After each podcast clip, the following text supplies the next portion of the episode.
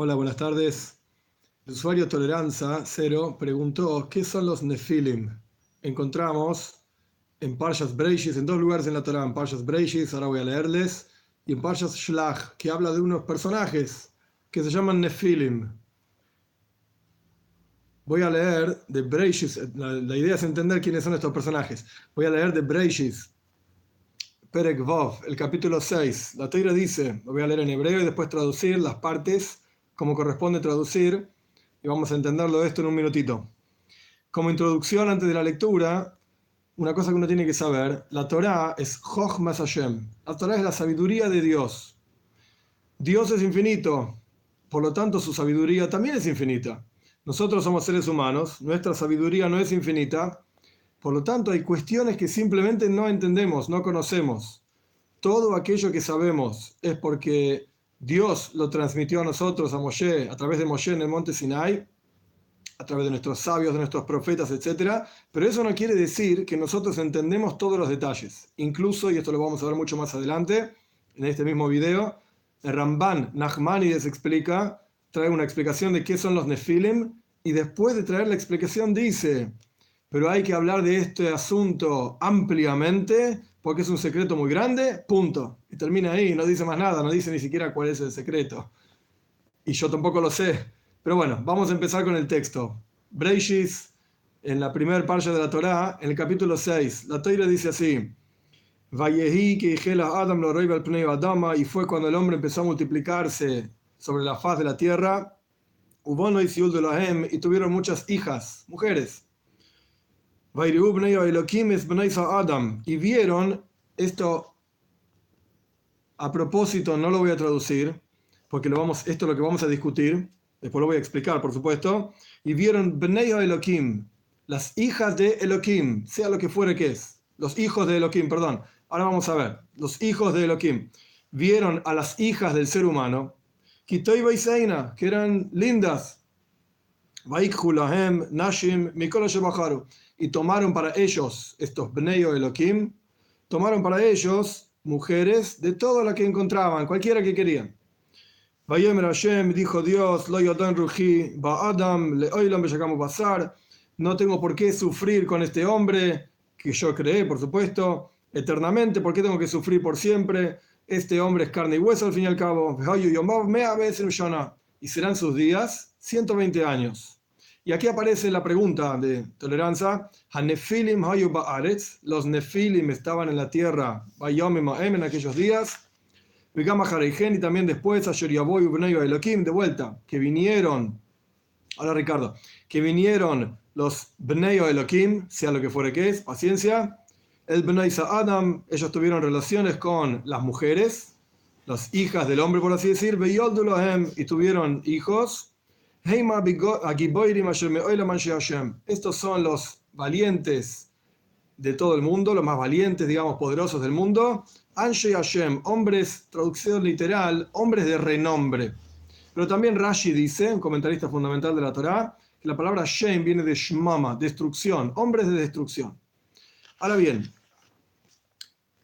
para entender qué significan los Nefilim, vamos a mirar qué dice Rashi. Primero que nada, con Bnei Elohim. ¿Quiénes son estos Bnei Elohim que yo no traduje a propósito? Pues él trae dos explicaciones. La primera, Elohim significa jueces en la Torah, o poderosos, Keileo Ores, los poderosos de la tierra. Entonces aquí, Bnei Elohim son los hijos de los poderosos, en el sentido sencillo, bien simple. Los hijos de los poderosos tomaban cualquier mujer que querían. Veían a una mujer, les gustaba, pues se la llevaban, esté casada, no esté casada, etc. Hacían cualquier cosa, básicamente, promiscuos, etcétera, etcétera. Estos son los Bnei Elohim.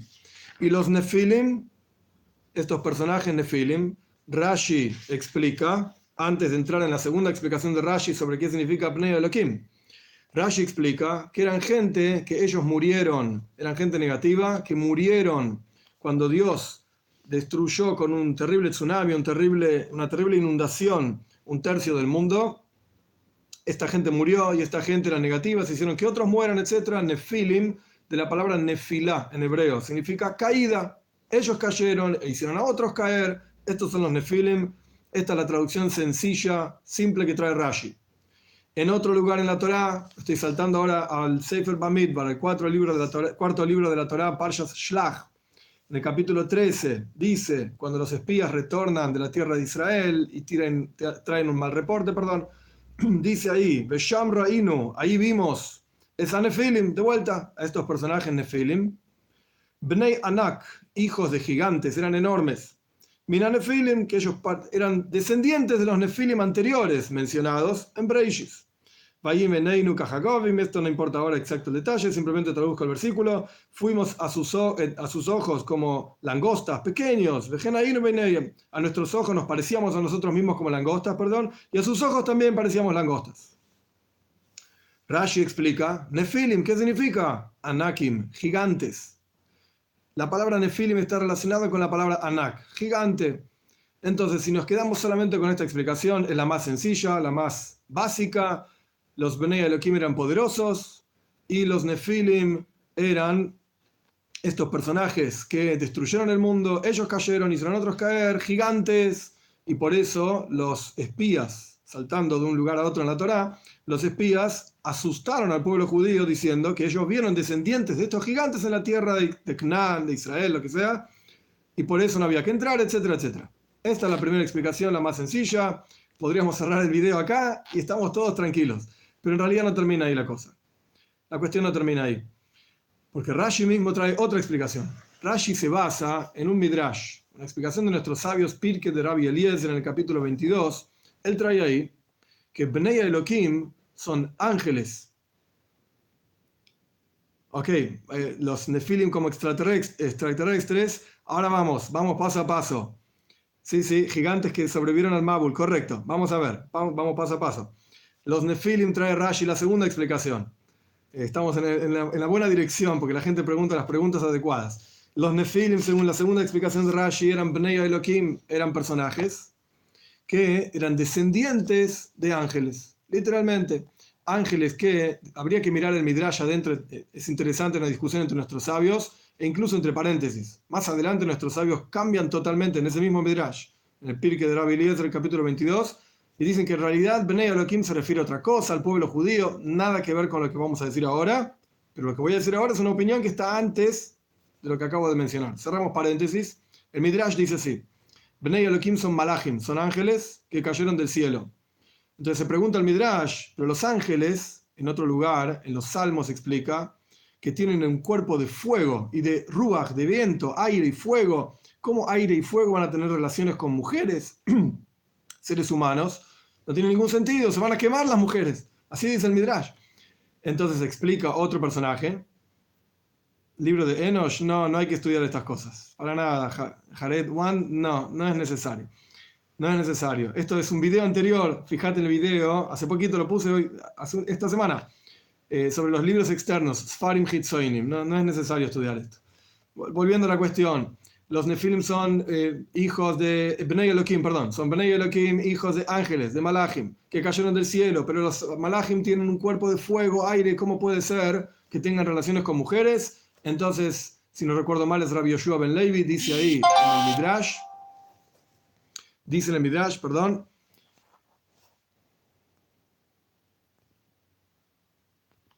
Ok. Dicen, tengo notas en el medio del video. Dice el Midrash que se invistieron estos malachim en cuerpos y a su vez tuvieron relaciones, etcétera, y tuvieron hijos. Entonces los nefilim son los hijos de estos malachim. De la palabra noifel, caído, no porque cayó del cielo, sino que la idea es que los nefilim son inferiores, caídos, en relación a sus padres, que eran Bnei Elohim, hijos de ángeles ángeles mismos que tuvieron hijos y a su vez tuvieron hijos y a medida, que van pasando las generaciones van cayendo, van cayendo por así decir, perdón, en estos niveles, dice Ramban, Nachman y también vamos a ver en un minutito. Esto es entonces en Breishis. Estos personajes, Nefilim, que hicieron ellos cayeron de Shamaim a través de sus padres y ellos hicieron caer al resto del mundo. Y Rashi dice en Shlach, volviendo ahora más adelante a la Torah, esta segunda explicación, Dice así Rashi, los Nefilim, ¿quiénes son? Primero dijo gigantes, esto ya lo dijimos, ya terminamos con esa explicación. Ahora va la segunda explicación. Mi bnei dice Rashi. hijos de dos nombres de ángeles, Shamhazai y Azael, que cayeron del cielo en la época, en la generación de Enosh. ¿Qué pasó en la generación de Enosh? Como yo mencioné anteriormente, Dios mandó un terrible diluvio, pero no el diluvio de la época de Noah, sino otro, otra cosa en donde se inundó Shlish Oilam, un tercio del mundo, y estos personajes cayeron ahí, quedaron ahí, por así decir. Con esto, simplemente para cerrar la historia de los, de los espías en Pashas Shlach, con esto los espías querían asustar al pueblo judío y, y efectivamente lo lograron, para que no vayan a la tierra de Israel, etc. Ahora bien, tenemos entonces que Bnei Elohim, según una explicación, son los poderosos. Según otra explicación, son ángeles, literalmente, que cayeron del cielo. Viene Ramban Nachmanides y trae otra explicación muy interesante basada en otro Midrash. Porque, ¿qué pasa? Nosotros tenemos palabras de nuestros sabios, Midrashim, que no necesariamente van todas de la mano, se contradicen a veces entre ellas, y los grandes sabios eh, hasídicos, el Shalosh, Neilujos Abris también, un libro muy famoso, muy importante de mística judía, intentan decir que en realidad estos no discuten. Ok, ok, ahí va. Muy buena pregunta, Ricardo Márquez, muy buena pregunta. Vamos, vamos paso a paso. Vamos paso a paso. Eh, los ángeles entonces, estábamos en que bajaron a la tierra, tuvieron relaciones, etcétera, con las mujeres. Y el punto es que el pueblo judío se asustó, por eso no quisieron entrar, pero en la práctica eh, esta gente no, es que estaban en la tierra de Israel, no es así, sino que fue un método que usaron los espías para asustar a la gente. Muy bien. Ahora bien, Ramban Nachmanides dice, basado en otro midrash, que Bnei Elohim, los hijos literalmente de Elohim, que a veces se utiliza para la palabra Dios, también es un nombre de Dios, Bnei Elohim significa hijos de los primeros hombres, es decir, Adam, Sheis y Enosh. Ellos tres, según un Midrash, ellos tres son llamados Bnei Elohim, hijos de Dios. ¿Por qué hijos de Dios? Porque son los que fueron, el primer hombre sin duda fue creado con las manos, por así decir, de Dios, fue creado por Dios, no tuvo padre. Su padre era Dios. Entonces por eso se llama Bnei Elohim, hijo de Dios. Las otras dos siguientes generaciones tuvieron, por así decir, Selem Elohim. Estaban hechos a imagen de Dios. De ahí en adelante, así dice el Midrash, así lo trae Ramban Nachmanis. De ahí en adelante ya no eran Bnei Elohim, ya no tenían el mismo, el mismo rostro, la misma cara, la misma forma, lo que sea, la explicación, que los primeros hombres, el primer hombre y las dos próximas generaciones, y los Nefilim son hijos de estas primeras generaciones, hijos de Enosh que eran gigantes, eran muy grandes. Así dice Ramban, Nachmanides. Y después de decir eso, trae lo que, lo que dice, que ya mencionamos, Pirke de Rabbi Eliezer, que en realidad eran ángeles, hijos de ángeles, que cayeron del cielo eh, y eligieron mujeres, etc. Y de vuelta, como dije al comienzo de la clase, Ramban mismo dice, esto es algo que es muy secreto, muy elevado, y no lo explica. Ahora bien, Ricardo hizo una pregunta muy, muy interesante, muy importante los malajim, los ángeles, todos los ángeles. Antes de entrar en la pregunta, perdón. No, ahora vamos con el atributo de Elohim, Ricardo. Un, poco de paciencia. Eh, antes de entrar en la pregunta, con esto, para cerrar la idea, y vamos a la pregunta. Con esto entendimos entonces hay varias explicaciones de qué significan nefilim, si son hijos, hijos, perdón, de gente poderosa, eh, que ellos cayeron, espiritualmente hablando, ellos eran gente negativa, hicieron a otros caer, por eso nefila, caída, caída en hebreo, Nofel que dice que cae, o si eran hijos de ángeles, Bnei Elohim. Bueno, esta idea ya lo cerramos. Ahora bien, vamos siguiente, al siguiente paso, a la pregunta de Ricardo fundamental. ¿Cómo puede ser que ángeles, malachim, desafíen a Dios, se rebelen contra Dios? ¿Qué es esta cuestión? En el judaísmo no existe esta cuestión como rebeldía. ¿Por qué? Porque un malach es un sheliach, un ángel es un enviado de Dios y cada uno de ellos hace exactamente lo que Dios le manda hacer, ni más ni menos. Entre paréntesis, para entender esta idea, está explicada en el Tanya, en Hasidut, en Kabbalah también ampliamente, hay un ejemplo conocido, famoso, de un rey que quiere probar la, fidelidad del príncipe y contrata a una prostituta, la mejor de toda la ciudad, la más hermosa, la más seductora, etc., y le paga un buen sueldo para seducir a su hijo el príncipe. Ahora bien, el rey, por un lado, no quiere que su hijo caiga en la tentación. la mujer esta, por otro lado, tampoco quiere que el príncipe caiga en la tentación.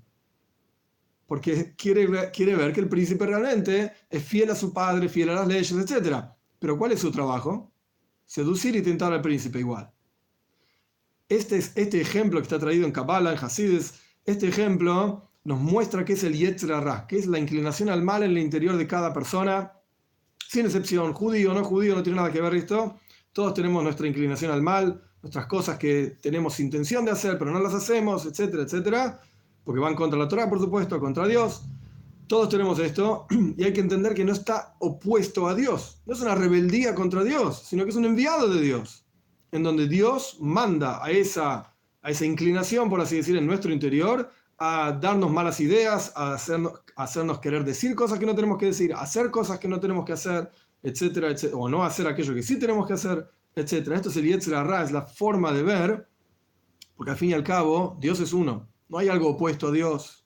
No existe nada contra Dios. Y esto ya lo expliqué en otro video también. Esta es la idea del Yetzirah, la inclinación al mal. ¿Cómo aplicamos esto a los malachim que estamos estudiando acá? Pues evidentemente esto no lo vi escrito, esto es lo que a mí me parece, así que puede ser que esté mal o puede ser que otro opine diferente, no hay problema. Eh, evidentemente estos malajim, estos ángeles que cayeron del cielo, no significa que cayeron del cielo rebelándose contra Dios. No significa que tomaron mujeres de los seres humanos rebelándose contra Dios. No, esto de Lucifer y Prometeo es algo que viene de la Lucifer del pensamiento cristiano y Prometeo de los griegos, no tiene nada que ver con el judaísmo. No hay en el judaísmo una rebelión contra Dios fuera de la voluntad de Dios. No hay nada que esté fuera del dominio divino. Este es el pensamiento en el judaísmo. Por eso decimos que Dios es uno. Si hubiese algo fuera del dominio divino, pues entonces Dios no es infinito, Dios no es todopoderoso porque hay algo contra Él. Esta es una, una concepción totalmente extraña y lejana al judaísmo. Nada, nada que ver con el judaísmo. En el judaísmo solamente hay Dios y no hay nada que se escapa a Dios. No hay nada que esté fuera de la voluntad de Dios. No hay nada que Dios no haga, por así decirlo. Dios le da al hombre el libre albedrío, pero esto es otra historia para otro video. El punto es que no tiene nada que ver con la tradición cristiana o la tradición griega de, Lucifer, Prometeo, etcétera. Sé de lo que están hablando, pero no es así. Correcto, Dios es uno, como dice Levana, Dios es uno, supervisa todo, sabe todo, etcétera, etcétera. Pero es para otro video todo el detalle de esa cuestión. El punto es que no hay nada fuera del dominio de Dios. Estos malajim, estos ángeles entonces, que decimos que cayeron del cielo, no significa que fueron echados del cielo por Dios porque se rebelaron o porque hacen algo contra Dios. No tiene ningún sentido en el, en el mundo judaico pensar de esta manera. Ningún sentido porque estamos restando y quitándole fuerza a Dios.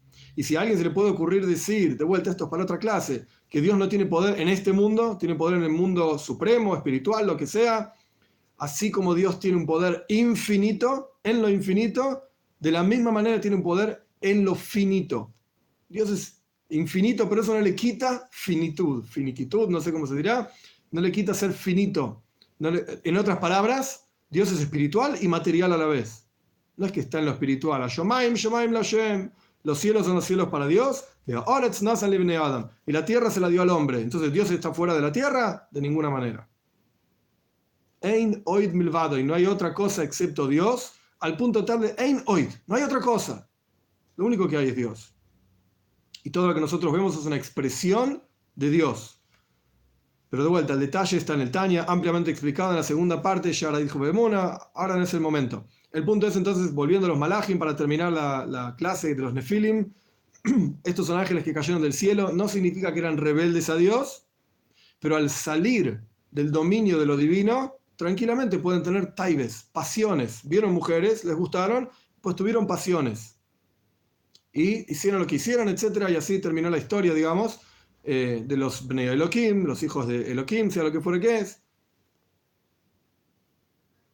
Los espías, no entiendo Ricardo lo último que escribiste. Ese momento se expresó el Yetzirah, ok, sí, ya lo entendí tranquilamente se podría decir, en general se dice que los malajes no tienen ni Yetzirah, pero al salir del dominio de lo divino, tranquilamente pueden ser afectados por este mundo. Y la prueba es, es muy interesante, cuando Dios saca al pueblo judío, o sea, la prueba de que los ángeles también pueden ser afectados por este mundo. No, bueno, eterno, infinito, yo me refería a infinito en términos de que no tiene ni comienzo ni fin. No, no, no desciendo, digamos, a la tecnicidad de la palabra. Lo eterno, si quieres llamarlo eterno, llamarlo eterno, no hay ningún problema. Eso es Dios. Cuando, ¿Cuál es la prueba entonces, para terminar? ¿Cuál es la prueba? Se hizo más largo de lo que yo pensé. ¿Cuál es la prueba de que los ángeles pueden ser afectados por este mundo? Cuando Dios saca al pueblo judío de Egipto, en la plaga de, la muerte de los primogénitos, se cuenta que Dios mismo, la Torah cuenta que Dios mismo vino a sacar al pueblo judío de Egipto. Esto lo dice la Gadá también, lo dice la Torah, en Pesach lo leemos, etc. ¿Por qué Dios? La Gadá dice, la Gadá dice Aníbal y Malach, Aníbal y Saraf, yo y no mandé ningún ángel, ningún Saraf, que es otro tipo de ángeles, Serafim, hay diferentes niveles de ángeles, son 10, Maimónides mismo los enumera, etc. Ahora bien, ¿por qué Dios mismo y no ángeles? Entonces cuentan nuestros sabios, explican, Hasidut ampliamente explicado, que si hubiesen sido ángeles, tan terrible era el lugar de Egipto, Herbas Ares, la perversión total, promiscuidad, etcétera, de la tierra, el peor lugar de la tierra, que los ángeles mismos hubiesen sido afectados por Mitzrayim, por Egipto, en, ese, en aquel momento, nada que ver con el Egipto de hoy en día. Así que nadie malinterprete, por favor. En ese momento Egipto era el peor lugar de la tierra en, perversión. Los ángeles mismos hubiesen sido afectados. Por eso, por eso es que tuvo que venir Dios mismo, que obviamente es infinito, eterno, sea como fuera que lo quieran llamar, para no ser afectado por esta cuestión. De aquí vemos que los ángeles estos que cayeron, que Rashi incluso les pone nombre, y lo saca de un midrash, y hay diferentes midrashim con diferentes nombres. Si es Uziel, si es Azael, Rashi dice otro nombre, Shamhazai, hay diferentes versiones de exactamente cuáles eran esos ángeles. El punto es que sí, efectivamente fueron afectados por el mundo. ¿Para qué bajaron? En ningún lugar dice. Pirke de Rabbi Eliezer tampoco lo dice.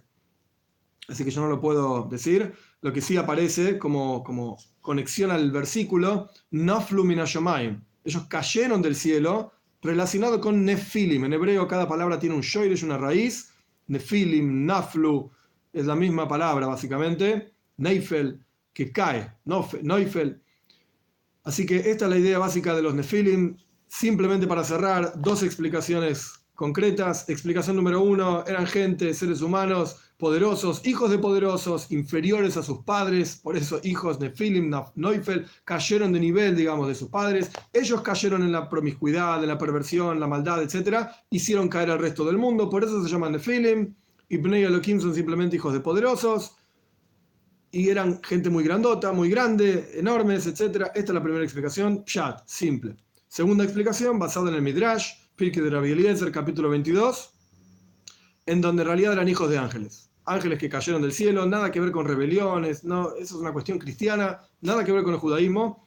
Hijos de ángeles eh, que en la tierra eran muy grandes por ser hijos de ángeles, y bueno, aplicaron su poder, su grandeza, etc. Ellos también cayeron en sus propias tentaciones. Evidentemente perdieron nivel espiritual cuando entran al mundo. Y como dice Pirkei Eliezer, estaban dentro de un cuerpo de carne y hueso. el texto literalmente dice afar, dice tierra, porque el, el, cuerpo del hombre también viene de la tierra. Jacolia, afar, todo viene de la tierra. No, mexicano, ok ellos, lo que yo entiendo es, ellos se autocorrompieron y corrompieron al mundo. Las dos cosas, las dos cosas. Esto es lo que entiendo yo de, los comentaristas. Rashi lo dice claramente en Breishis, no en Shlach. En Breishis, en su comentario dice claramente, ellos cayeron, por eso se llaman Nefilim, y ellos hicieron caer al mundo, por eso se llaman Nefilim también, que hacen a otros caer.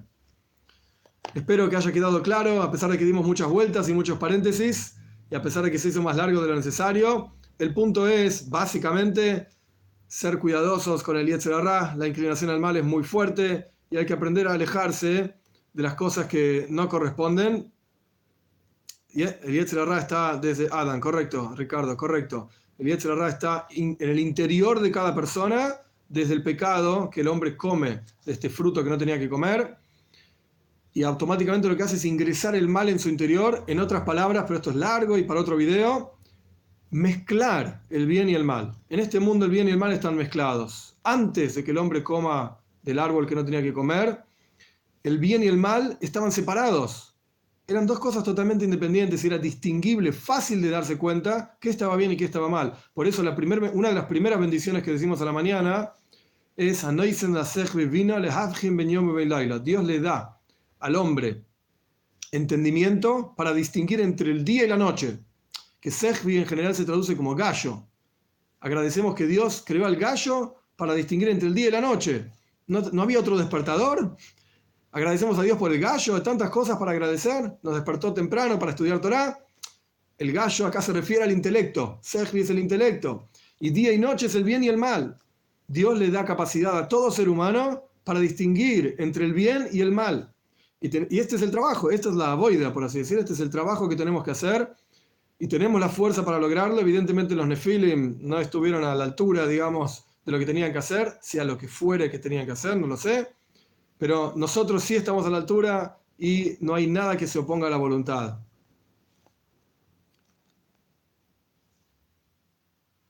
Nefestuardo pregunta, pero en el hombre no tenía Yetzerará, correcto, pero su mujer, el Nahash, la serpiente, que es para otra clase larga, sí tenía Yetzerará, era el